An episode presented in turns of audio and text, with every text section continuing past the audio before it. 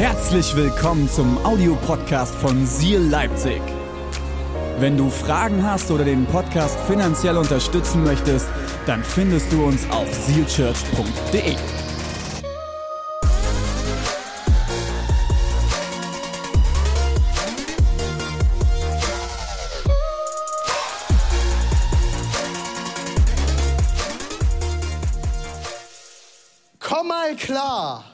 Ich will heute die Predigtserie schließen. Ihr habt die letzten Wochen sehr, sehr gute Predigten gehört. Und ich schließe das Ganze mit einer scharfen Aussage, wie ihr es eben schon gehört habt. Du hast Unrecht. Das ist so eine Aussage, die hört man nicht gerne, oder? Ich wache nicht morgens auf und denke, oh, heute muss mir mal jemand sagen, dass ich Unrecht habe, oder? Es ist viel schöner, Recht zu haben, oder? Es ist schöner zu gewinnen, oder? Ich glaube, wir leben in einer Zeit, in der es so viele Menschen gibt wie niemals zuvor, die denken, dass sie Recht haben. Corona hat das sehr gut gezeigt die letzten Monate, oder? Die letzten zwei Jahre. Wie viele Leute Recht haben. Wenn irgendjemand Recht hat, bedeutet es aber auch immer, dass irgendjemand Unrecht haben muss, oder?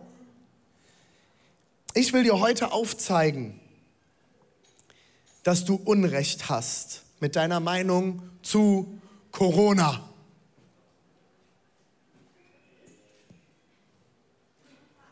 Jetzt zu Corona. Ich kann dir aufzeigen, dass du Unrecht hast, oder? Wenn du heute sagst, ich bin der totale Corona-Gegner, ich werde dir 15 Studien um die Ohren werfen und danach wirst du sagen, okay, ich habe Unrecht.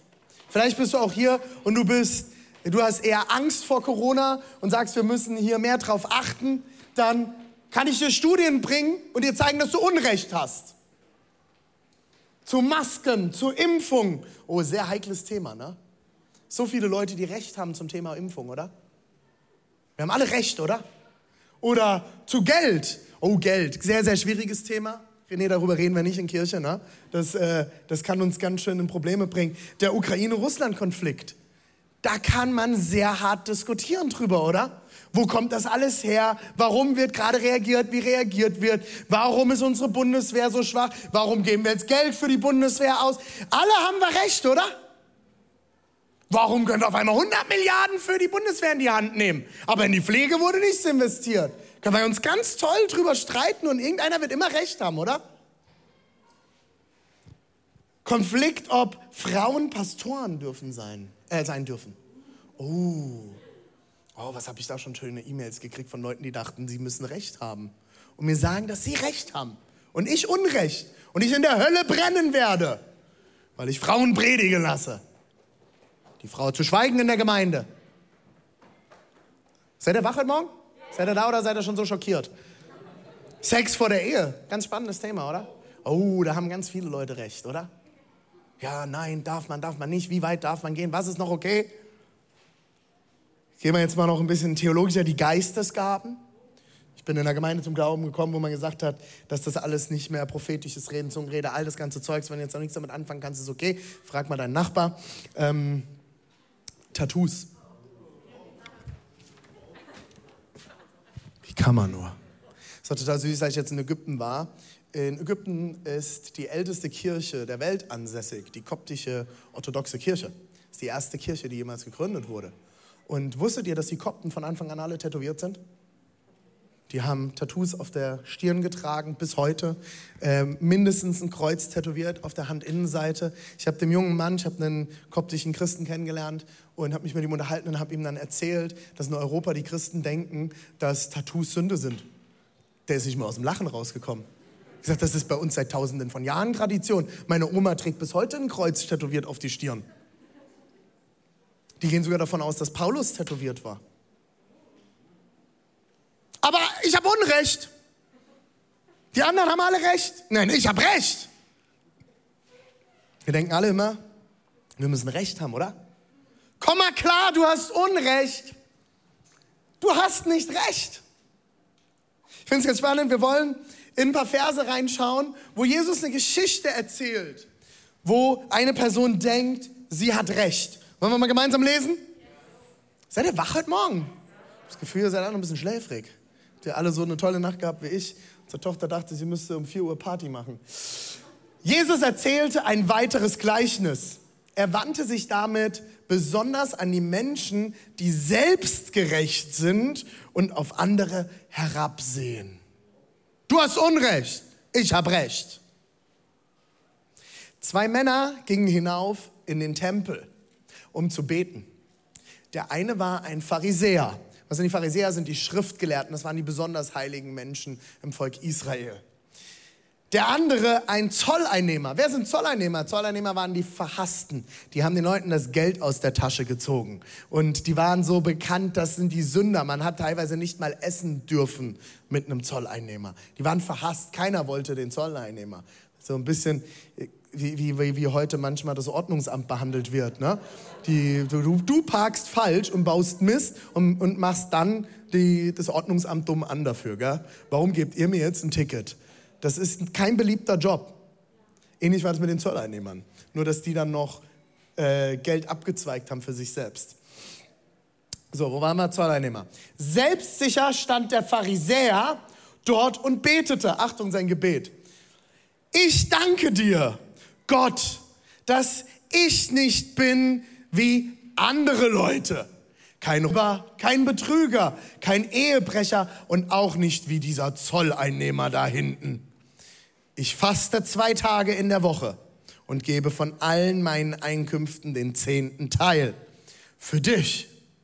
Der Zolleinnehmer dagegen blieb verlegen am Eingang stehen und wagte es nicht einmal aufzus äh, aufzusehen. Schuldbewusst betete er. Gott sei mir gnädig und vergib mir. Ich weiß, dass ich ein Sünder bin. Geh mal eine Folie zurück, bitte. Noch eins zurück. Also, das ist ja schon krass, ne? Alle sitzen wir jetzt wahrscheinlich hier und sagen, also wie kann man denn so beten? Danke Gott, dass ich nicht bin wie die anderen, dass ich besser bin als der da hinten. Ich glaube, wir sind uns alle einig, dass das jetzt nicht so der Gebetsstil ist, den man pflegen sollte. Das Interessante ist, dass wir uns so oft nicht besser verhalten. Wir beten vielleicht nicht, ja, danke Gott, dass ich nicht, dass ich besser bin wie die anderen. Wir sagen, nennen auch nicht die Leute. Wir zählen vielleicht nicht auf, wie viele Nächte wir gefastet haben in dieser Woche. Ähm, wir, wir zählen nicht auf, wie toll wir beten. Aber wisst ihr was? Ganz oft ist der Stil, wie wir beten, wenn andere Christen anwesend sind, genauso. Wir beten die perfekten heiligen Floskeln. Wir schmücken uns sonntags mit den perfekten christlichen T-Shirts, nichts gegen christliche T-Shirts. Wir schmücken uns mit den perfekten Kreuzen um den Hals und versuchen allen zu zeigen, wie heilig wir sind. Kennt ihr das? Man kommt in, in eine Gruppe von Christen, dann ist eine Gebetsgemeinschaft und dann fängt einer zu beten. Oh heiliger Vater, der du bist im Himmel. Und man fängt an, Floskeln um sich zu werfen. Warum? Warum? Als wir die Kirche gegründet haben, haben wir uns ganz oft mit den Kleingruppen in Cafés, Bars, Clubs getroffen. Und ich saß mit meiner Männerkleingruppe damals in der Substanz hier in Leipzig. Und wir saßen dort im Biergarten und haben uns ausgetauscht und wir haben ein Bierchen getrunken, wir haben ein paar Nachos geknabbert und einen Burger gegessen. Und dann saßen wir in dieser Runde und irgendwann waren wir fertig mit Essen und dann steckte sich einer eine Zigarette an und dann sage ich, komm Jungs, lass uns beten und er macht seine Zigarette aus, halb aufgeraucht. Dann habe ich ihn angeguckt, warum machst du denn jetzt seine Zigarette aus? Er guckt mich an, weil wir jetzt beten. Dann habe ich gesagt, also Gott hat jetzt nicht gesehen, dass du äh, hat jetzt nicht gesehen, dass du rauchst, aber wenn du betest, sieht er, dass du rauchst oder was? Da guckt er mich an, wie meinst du das jetzt?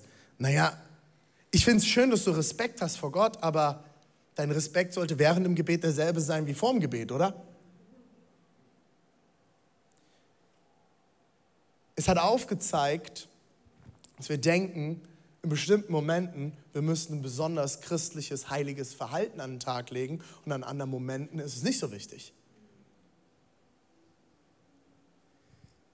Ich finde es ganz spannend, im Lukas 18, Vers 14 sagt Jesus folgendes, das ist direkt hinten dran, wir lesen weiter, wir haben bis 13 jetzt gelesen, müsst ihr mal den Vers 14 bitte an.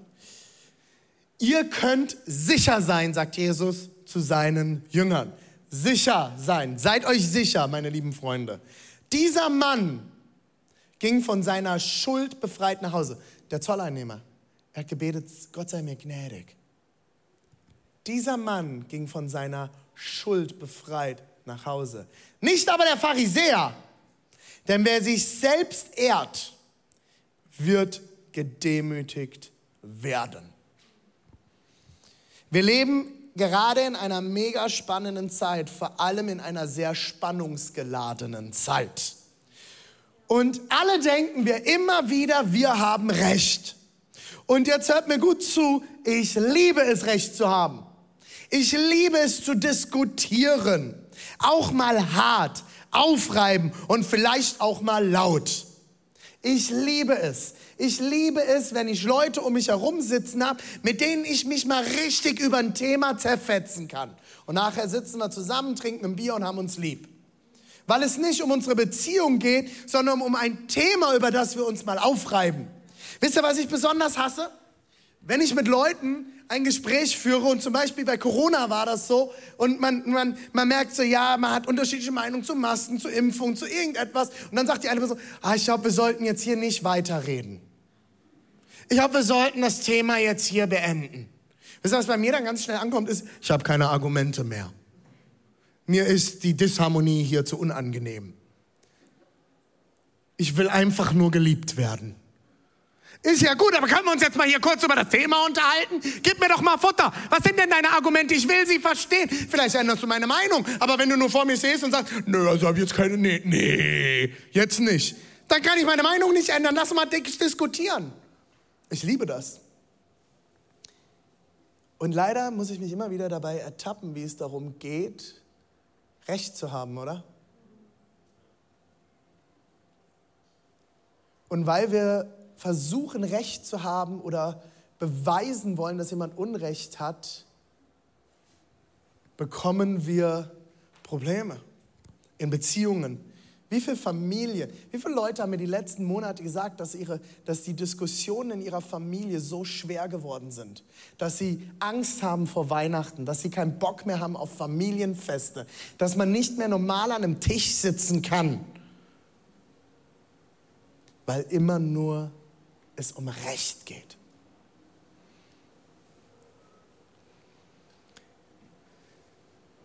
Wir denken so oft, wir haben alle Antworten. Wir, gerade als Christen, denken, wir müssen Recht haben. Wir haben ja die Wahrheit in der Hand, oder? Das Wort Gottes ist doch die Wahrheit. Es ist die Wahrheit. Ich habe das Recht in der Hand. Ich habe alle Antworten. Wir predigen die Wahrheit und deshalb haben wir Recht, oder? Und wir sind dann verärgert über das, was Leute sagen, posten, reden, teilen auf Social Media. Wie kann man sowas schreiben als Christ? Wie kann man denn für die Impfung sein als Christ? Das ist doch schon in der Offenbarung beschrieben. Wie kann man denn als Christ gegen Corona sein. Wir müssen doch solidarisch miteinander sein. Das sagt doch schon Jesus. Wie kann man als Christ Masken tragen? Hallo? Jesus hat uns befreit von den Masken. Das hat mein Pastor vor kurzem mal gepredigt. Und dann passiert eins. Wir sind nicht mehr verärgert über eine Handlung, über die Handlung von den Leuten oder was sie schreiben oder was sie posten, sondern darüber, wer sie sind. Wir sind nicht mehr verärgert über ihre Handlungen, sondern darüber, wer sie sind. Und als Christen ist das meines Erachtens nach eine sehr, sehr schlechte Position. Aber als Christen haben wir doch Recht. Wir haben doch Recht. Wir sind die Träger der Wahrheit. finde es ganz witzig, als Christen sind wir auch sehr, sehr gute Kirchenbegutachter. Wir können Kirchengutachten ausstellen, oder? Die Kirche ist zu laut, die ist zu leise, Da sitzt man in Bänken, da muss man aufstehen, hinknien, machen, irgendwelche Zeichen machen. Die machen noch Liturgien, da predigen Frauen. Hallo, wie kann man nur? Da dürfen Frauen nicht predigen, da müssen Frauen Kopftuch tragen, da, äh, da wird die falsche Bibelübersetzung genutzt, hier wird die richtige Bibelübersetzung genutzt. Die legen das Wort falsch aus, die legen das Wort richtig aus. Die predigen ja nur das Weichspülevangelium, nicht wie in meiner Gemeinde. Dort wird noch das wahre Wort gepredigt. Die reden nicht mehr über Sünde. Dort wird nur noch gesagt, dass Gott gnädig ist. Ja, was ist er denn sonst? Immer dieses Liebesevangelium. Als ich in der Jugendarbeit zum Glauben gekommen bin, hat sich eine neue Kirche gegründet, äh, ungefähr zehn Kilometer von uns. Und wir wurden gewarnt, diese Gemeinde ja nicht zu besuchen. Da herrscht ein Geist von unten. Ich habe nach unten geschaut und da war nichts ich, ich habe das nicht verstanden. Ich bin nicht christlich aufgewachsen. Das hat mich völlig fertig gemacht. Warum ist denn da jetzt ein Geist von unten? Ich verstehe das nicht.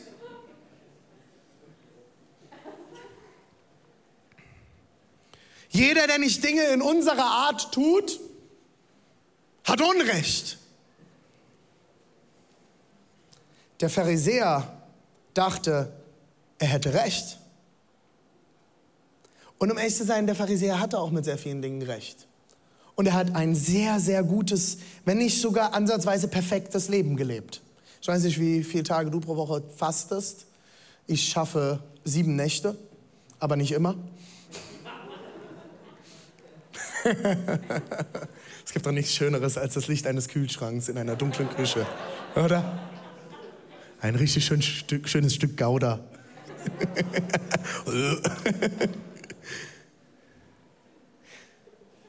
Alle denken immer, sie haben recht. Aber jetzt auch mal im Ernst. Die Wahrheit, die über allem steht, ist doch, wir haben alle Unrecht. Denn wir sind Sünder. Keiner von uns kann den ersten Stein werfen. Keiner von uns. Und wir haben mindestens genauso oft Unrecht, wie wir Recht haben, oder? Vielleicht sogar manchmal noch ein bisschen mehr Unrecht. Und selbst wenn wir Recht haben, ist unsere Haltung Unrecht. Und das schmälert wiederum unser Recht. Wie oft haben wir Recht, aber unsere Haltung gegenüber Menschen ist Unrecht, ist nicht richtig. Wie viele Christen haben mit den Aussagen, die sie treffen, vielleicht Recht? Aber die Haltung, mit der sie Menschen gegenübertreten, mit der sie herabschauend auf Menschen schauen, zerstört das Recht, das sie gerade aussprechen. Und macht es genauso sündhaft, wie vielleicht das Unrecht, das die Person vor ihnen hat. Wie viele Christen kenne ich? Sorry für alle, die heute hier sind, noch keine Christen sind, okay? Wenn du hier bist, ich muss heute ein bisschen mit meinen Geschwistern hier reden, okay? Wir müssen ein paar Sachen heute klarstellen, damit es dir besser geht, wenn du Gott noch nicht kennst. Äh, wie oft, ich, wie oft habe ich Christen erlebt, die durch die Welt laufen und mit dem Finger auf die Menschen zeigen, die Gott noch nicht kennen? Wie kann man nur so ein Leben leben? Soll ich euch was sagen? Wenn ich Gott nicht kennen würde, ich würde genauso leben. Und du auch. Du bist nicht Besseres, du hast es nur besser, weil du Gott hast und er dir vergibt. Weil du bist genauso Sünder wie die anderen. Du machst genauso Fehler. Hör auf, dich zu erheben und zu denken, du hast recht.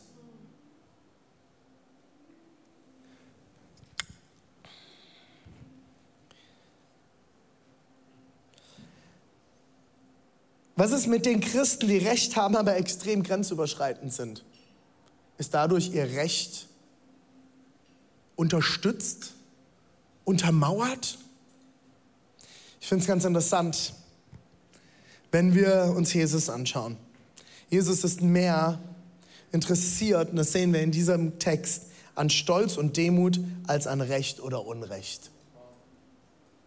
Ihm ging es mehr darum, wie die Herzenshaltung der zwei Leute war, als daran, ob sie Recht oder Unrecht hatten.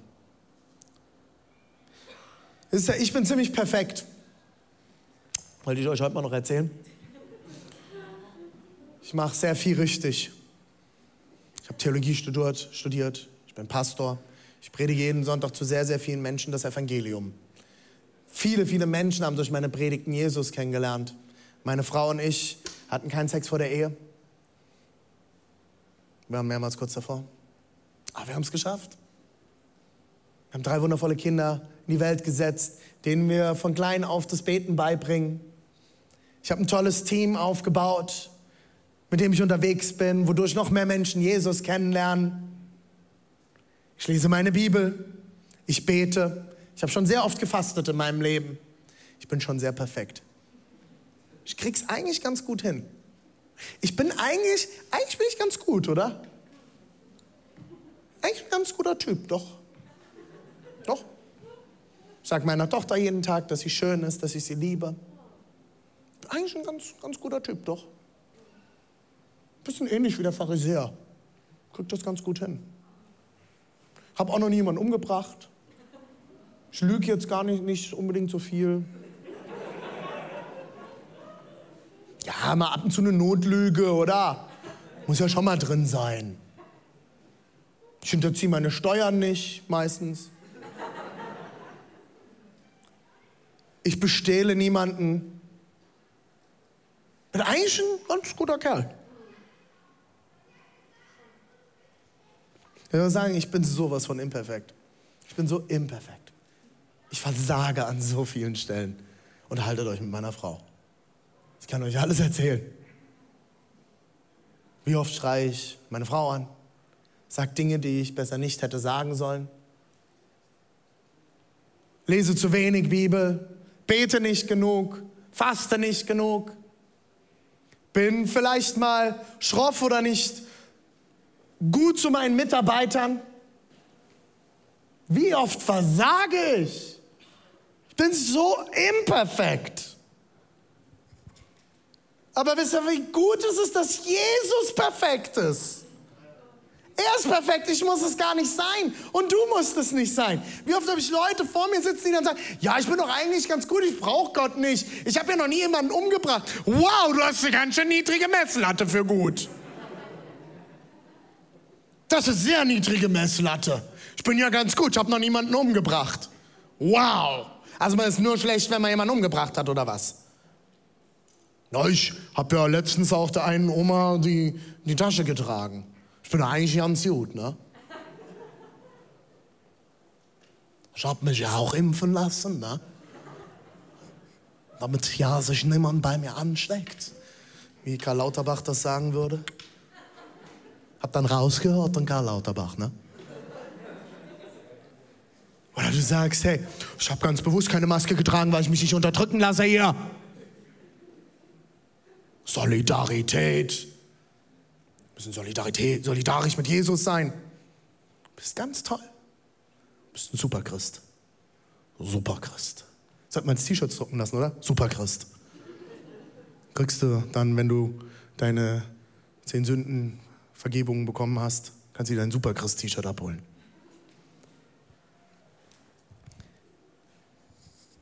Ich bin nicht perfekt, aber Jesus ist perfekt. Und ich finde es so interessant, obwohl Jesus perfekt war, hat er sich kontinuierlich mit imperfekten Menschen umgeben. Angefangen bei seinen engsten Jungs. Der eine, Petrus mit der Riesenklappe, der hat ständig nicht seinen Mund halten können bis zum Schluss, als er Jesus verraten hat und gesagt hat, er kennt ihn nicht. Und Jesus liebt ihn so sehr, dass er sagt, Petrus, ich gebe dir die Schlüssel zum Himmel. Auf dich werde ich meine Kirche bauen. Alter, der hat dich verraten? Raffst du es nicht, Jesus? Der hat dich verraten? Der hat gesagt, du kennst, er kennt dich nicht. Und du lässt ihn eine Kirche gründen? Judas, der ihn am Ende an die Obersten des Volkes übergeben hat, um ihn ans Kreuz nageln zu lassen, hat von Anfang an die Kasse betreut. Und Jesus wusste, dass er ständig in die Kasse greift. Und Jesus dachte, ich doch super, kann ich mehr Wunder tun. Machen wir mal ein paar mehr Fische und Brote. Wir haben ja nicht genug Geld, weil Judas immer reingreift. Ich habe ihn trotzdem lieb. Die Prostituierte, die ihm die Füße wäscht, die er verteidigt vor den Gesetzeslehrern. Die Frau, die gesteinigt werden soll, weil sie Ehebruch begangen hat. Ich frage mich bis heute, wo der Mann war übrigens. Warum wurde der nicht gesteinigt? Also wenn sie beim Ehebruch erwischt wurde, muss ein Mann angewiesen gewesen sein. Wo war der? Und Jesus verteidigt sie. Den Zolleinnehmer, den Zöllner, mit dem er Abend isst und wofür er verurteilt wird. Die Frau am Brunnen, mit der er nicht hätte reden sollen. Jesus ist so perfekt und umgibt sich kontinuierlich mit imperfekten Menschen, mit Sündern. Warum? Warum denkt ihr, dass sich imperfekte Menschen in Jesu Gegenwart wohlgefühlt haben? Warum? Jesus gab imperfekten Menschen nie das Gefühl, dass sie falsch sind. Niemals. Er gab ihnen nie das Gefühl, dass sie falsch sind. Und Jesus gab ihnen immer das Gefühl, angenommen und geliebt zu sein. Man, ich kenne so viele Christen, die herausgefordert sind, mit Nichtchristen, mit ihren Nachbarn zu connecten, mit ihren Arbeitskollegen zu connecten. Und ich frage mich so oft, wie kann das sein? Jesus hat sich immer umgeben mit Leuten, die nicht geglaubt haben die fehlerhaft waren, die es nicht hingekriegt haben, die versagt haben im Leben, kontinuierlich. Und warum sind diese Leute die Frau, die Prostituierte, die das teuerste Öl gekauft hat? Das Öl hat ein Jahresgehalt gekostet und sie kippt es Jesus über die Füße. Warum? Warum kam sie zu Jesus? Weil sie gespürt hat, er nimmt mich an. Er liebt mich. Ich bin hier angenommen. Er wird mich verteidigen vor allen, die jetzt mit dem Finger auf mich zeigen. Und er wird nicht auf mich zeigen und sagen, die Prostituierte, die Sünderin, sie darf nicht in den Tempel, sie ist nicht heilig genug. Schaut euch an, wie diese Sünderin hier kommt und mich um Vergebung bittet, weil ich so toll bin. Nein, er verteidigt sie. Er verteidigt sie und vergibt ihr die Sünden, weil sie erkannt hat, dass sie Jesus braucht. Jesus sagt an einer Stelle, Wem viel zu vergeben ist, der wird auch viel lieben. Das heißt nicht, dass wir alle sehr viel sündigen müssen, um die Liebe Gottes endlich zu begreifen. Aber vielleicht sollten wir anfangen zu begreifen, wie sündhaft wir eigentlich sind. Wir sollten anfangen zu begreifen, jeder einzelne von uns, nicht wie schlecht du bist, sondern wie imperfekt du bist und wie nötig du Gottes Liebe hast. Du bist nicht schlecht, Gott hat dich perfekt geschaffen. Er hat alles in dich hineingelegt. Er schaut dich mit guten Augen an. Er schaut dich an mit liebevollen Augen und sagt, mein Kind, wenn du endlich anfangen würdest zu begreifen, wie gut du bist, was ich alles in dich hineingelegt hast und dass du den ganzen Müll gar nicht brauchst. Er sagt, komm her. Komm her. Du musst nicht perfekt sein. Im Johannes 13 wird das letzte Abendmahl beschrieben. Sein letztes Mal, das Jesus mit seinen Jungs gefeiert hat, bevor er ans Kreuz ging. Und am Ende, nachdem er vom Verräter geredet hat, er angekündigt hat, dass er bald geht, er die Füße, der Jünger gewaschen hat, sagt er folgendes. Denn bei euch, meine Kinder, werde ich nur noch kurze Zeit sein. Ihr werdet mich suchen. Doch was ich den führenden Juden gesagt habe, muss ich jetzt auch euch sagen. Wohin ich gehen werde, dahin könnt ihr mir nicht folgen. Ich gebe euch jetzt ein neues Gebot. Liebt einander. Es ist eine der letzten Sachen, die Jesus zu seinen Jungs sagt.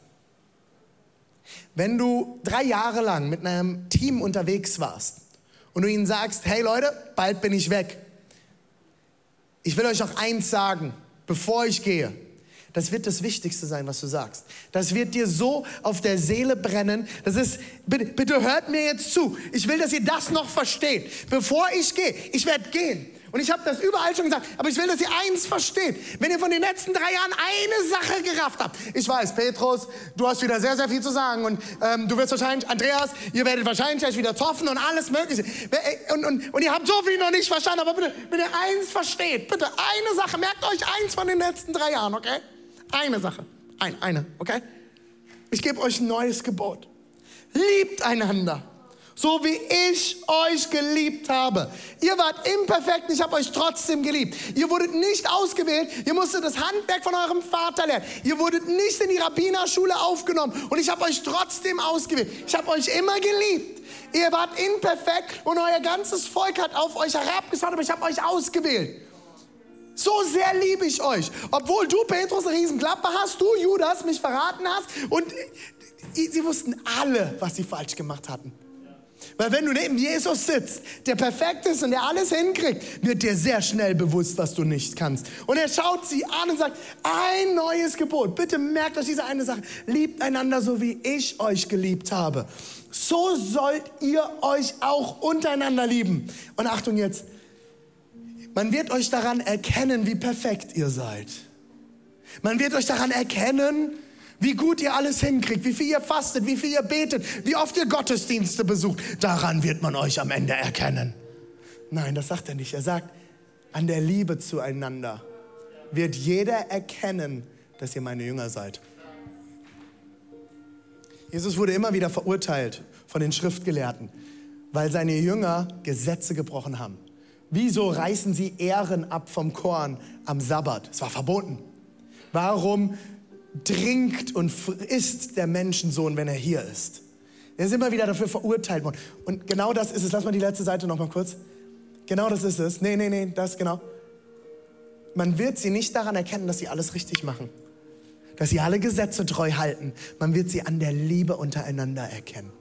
Man wird sie an der Liebe erkennen. Man wird sie daran erkennen, dass sie imperfekten Menschen eine Chance geben. Ich wünsche mir eine Kirche von zweiten, dritten, vierten, fünften, sechsten, siebten Chancen. Wenn du heute hier bist, das René, ich habe keine Chance mehr verdient. Du hast so viel mehr Chancen verdient. Die Gnade ist jeden Tag neu. Und dann kommen Leute und sagen, René, das ist billige Gnade, wenn man immer wieder zu Gott kommt. Halleluja, die Gnade ist jeden Tag billig. Weißt du, warum? Weil sie umsonst ist. Du kannst sie dir nicht verdienen. Du kannst nicht dafür tun, dass Gott dich liebt. Er tut es einfach, auch wenn du es nicht verdient hast. Und wenn du sagst, ich bin ein Versager, ich bin eine Versagerin, ich bin nicht liebenswert, an der Liebe untereinander wird man sie erkennen. Ich hoffe, dass du in dieser Kirche erlebst, dass du angenommen bist, dass du vergeben bist, dass du geliebt bist, dass du nicht verurteilt wirst. Come on, Church, oder? Das ist das, was ich mir wünsche. Ein Zuhause, wo Menschen Liebe erleben können, weil das ist das, was das Zentrum des Wortes Gottes ist. Menschen werden Jesus in dir nicht an deiner Kleidung, deiner Einstellung zu Musik, an Tattoos oder ob du immer recht hast erkennen, sondern daran, wie du liebst oder auch nicht. Ich will schließen mit zwei Kreisläufen. Den ersten Kreislauf habe ich überschrieben mit Ich habe Recht. Der Ich habe Recht Kreislauf. Der startet damit, dass ich mich moralisch überlegen fühle. Ich habe Recht und ich weiß es. Ich habe es verstanden, ihr seid alle dumm. Ich habe Recht. Ich fühle mich moralisch überlegen. Das ist ein ganz großes Problem in christlichen Kreisen. Daraus resultiert Folgendes. Ich werde Menschen verurteilen, weil ich mich moralisch überlegen fühle. Und daraus resultiert, dass ich viel einfacher ärgerlich werde, beleidigt bin oder sogar beleidigend werde. Und daraus entsteht wieder, damit ich mich besser fühle, moralisches Überlegenheitsgefühl. Ich fühle mich besser, ich fühle mich moralisch überlegen. Ich bin ja Christ, ich mache ja alles richtig. Dadurch verurteile ich Menschen, die das nicht so sind wie ich. Dadurch fange ich an, mich viel schneller, einfacher zu ärgern, bin beleidigt, werde beleidigend. Und um diesen Ärger zu kompensieren und um das auszuhalten, schaffe ich wieder eine gute Chance, mich moralisch überlegen zu fühlen. Was ich mir wünsche für uns in der Kirche, ist der Mir ist vergeben Kreislauf. Der startet mit einem Gefühl von Dankbarkeit. Die Prostituierte, die Jesu Füße gewaschen hat und mit heiligem Öl, mit kostbarem Öl gesalbt hat, die hat das getan, weil sie dankbar war. Wenn wir dankbar sind, weil uns vergeben ist, entsteht Folgendes. Annahme wächst in mir. Ich fühle mich angenommen und dadurch kann ich andere annehmen. Wenn ich erkenne, ich brauche Vergebung. Mir ist vergeben. Ich nehme dich an, Jemima. Ich nehme dich an, Steve, Joel, Lucy, selbst Uschi. Oh, Halleluja. Tobi auch ein bisschen. Wenn Gott mich annimmt, wird er euch annehmen. Ich mit meiner Imperfektion Bin angenommen von einem Gott, der perfekt ist. Daraus entsteht so viel Dankbarkeit, wenn mir das bewusst wird. Und dadurch wächst Annahme in mir für mich, aber auch für andere. Und daraus resultiert Folgendes. Überfließende Liebe. Der Moment, wo ich die Steine fallen lasse, wie ihr es die letzten Wochen gehört habt, wo ich registriere, ich habe Steine, die ich ablegen möchte, wie ihr letzte Woche Steine in die Eimer geworfen habt, an allen Standorten.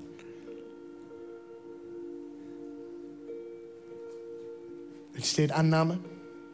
Daraus kann überfließende Liebe entstehen. Und aus überfließender Liebe, die ich nicht verdient habe, entsteht wieder Dankbarkeit. Und daraus entsteht noch mehr Annahme und wieder überfließende Liebe und noch mehr Dankbarkeit, noch mehr Ich wünsche mir keine Kirche, die perfekt ist. Wenn du eine perfekte Kirche suchst, komm zu mir, ich empfehle dir gerne eine andere. Wenn du eine Kirche suchst mit perfekten Pastoren, komm zu mir, ich empfehle dir eine andere. Das wirst du hier niemals erleben. Du wirst hier keine perfekten Christen erleben. Wir hatten das vor ein paar Jahren, ist eine Familie auf mich zugekommen, hat gesagt, René, wir verlassen die Gemeinde. Ich sagte, okay, warum? Ja, irgendwie ist ja, ihr seid nicht heilig genug so. Uns fehlt so ein bisschen die Heiligung. Ich sage Halleluja, ich, ich wünsche euch Gottes Segen, danke, dass ihr geht.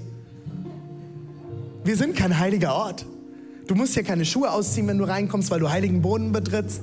Du musst nicht perfekt aussehen, wenn du sonntags hier reinkommst. Du musst nicht ähm, morgens dein christliches äh, Outfit anziehen und dein Gehirn zu Hause lassen, um hierher zu kommen und das perfekte christliche Aussehen zu schaffen. Wie oft lästern wir und ziehen über die her, die nicht richtig sind. Hey, wir alle sind nicht richtig. Ich wünsche mir eine Kirche, die geprägt ist von Vergebung, von Liebe und Annahme. Ich präge, wünsche mir ein Zuhause, das geprägt ist von Dankbarkeit, von Annahme und überfließender Liebe. Und ich wünsche mir, dass deine Nachbarschaft, dein Arbeitsplatz, dein Studienplatz, egal wo du dich unter der Woche bewegst, geprägt ist von überfließender Liebe von Dankbarkeit. Leute, wie dankbar können wir gerade sein, dass wir zu diesem Zeitpunkt Frieden in unserem Land haben. Und euch ein Geheimnis sagen, du kannst nichts dafür, dass du in Deutschland bist. Wenn du nicht hierher geflüchtet bist oder hierher gezogen bist, aber wenn du hier geboren wurdest, du kannst rein gar nichts dafür. Du hast dir das nicht verdient. Du hast nicht als kleines Spermium gesagt, so, jetzt habe ich mal meine, meine Sachen hier erledigt, ich darf in Deutschland geboren werden. Hast du nicht. Du hast das Glück, hier geboren zu sein. Und allein das sollte dich mit Dankbarkeit erfüllen in dieser Zeit, in der wir gerade leben. Wir sollten dankbar sein für das, was wir haben, tagtäglich.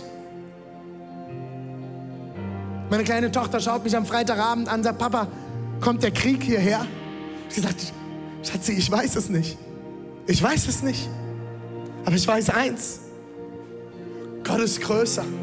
Und er nimmt dich an. Er liebt dich. Und egal was kommen wird, ich darf mich sicher wissen bei Gott. Ich weiß nicht, was kommen wird. Keiner von uns weiß das. Aber ich kann dankbar sein, einen Gott zu haben, der mich annimmt. Egal wie ich bin, egal wie ich aussehe, egal wie ich mich fühle, egal wie gut oder schlecht ich mich fühle. Und ich wünsche mir, dass du in dieser Kirche, egal an welchem Standort du gerade bist, vielleicht schaust du online zu und du bist gerade einfach reingekommen, hast irgendwo einen Link gekriegt, vielleicht hat dich jemand mitgeschleppt in Dresden oder in Halle oder im Erzgebirge oder hier in Leipzig und hat gesagt, komm mal mit, da gibt es ganz hübsche Mädels und wir singen so ein paar Lieder äh, und du bist jetzt hier in einem Gottesdienst. Äh, ich hoffe, du bist schockiert davon, wie liebevoll dieser Ort ist nicht schockiert davon, wie ausgrenzend diese Leute sind, nicht schockiert davon, wie heilig die sind, sondern ich hoffe, du bist schockiert davon, wie viel Liebe und Annahme du an diesem Ort erleben wirst. Und ich kann dir als Pastor nur sagen, wenn du in diesem Haus Ausgrenzung erlebst, egal aus welchem Grund, ob es rassistischen Hintergrund hat, ob es sexuellen Hintergrund hat, ist mir völlig egal. Komm zu mir, ich werde für dich einstehen.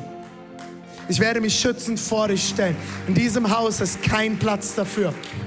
Es ist kein Platz für Spaltung in diesem Haus. Es ist kein Platz für, für Diffamierung. Es ist kein Platz dafür, Menschen zu verurteilen. In diesem Haus ist Vergebung, Dankbarkeit, Annahme und überfließende Liebe das Zentrum. Und dort, wo wir das nicht hinkriegen, brauche ich aber auch eure Vergebung.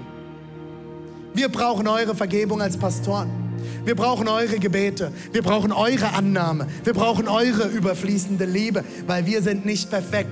Ich werde in diesem Haus die meisten Menschen verletzen, weil auf mich die meisten Erwartungen projiziert werden. Ich brauche deine Annahme. Ich brauche deine Liebe und deine Vergebung. genauso wie alle anderen. Ich wünsche mir, dass wir alle mal klarkommen darauf, dass wir nicht recht haben müssen, sondern dass wir Vergebung brauchen. Gott liebt dich unglaublich. Und nicht, weil du so toll bist, weil du dich heute Morgen perfekt angezogen hast, die richtige Kleidung trägst, du alles richtig machst, sondern weil du sein Kind bist. Und mit diesen Augen möchte ich durch die Welt gehen. Ich möchte beten, Gott, zeig mir, was du siehst. Zeig mir, wen du siehst und wie du die Leute um mich herum siehst. Immer wieder aufs Neue. Ich brauche dich.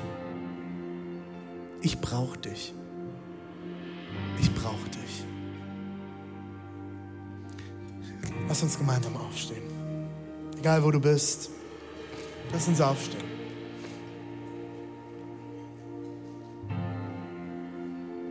Ich lade dich ein an den Platz, wo du dich gerade befindest. Egal in welcher Stadt, zu Hause, in einem Live-Gottesdienst. Ich will für dich beten, dort wo du gerade stehst. Ich lade dich ein, einfach mal deine Augen zu schließen. Moment der Privatsphäre für dich. Jesus, ich danke dir für jede einzelne Person, die diese Predigt heute hört. Ob jetzt hier live oder später im Podcast. Jesus, du kennst jede einzelne Person. Du weißt, womit jeder Einzelne hier kämpft. Damit sich über moralisch überlegen zu fühlen oder mit Selbstverachtung. Ich bete, dass du kommst mit Heilung, mit Annahme, mit Liebe und Vergebung. Jesus, ich wünsche mir eine Kirche, nicht voll von Heiligen.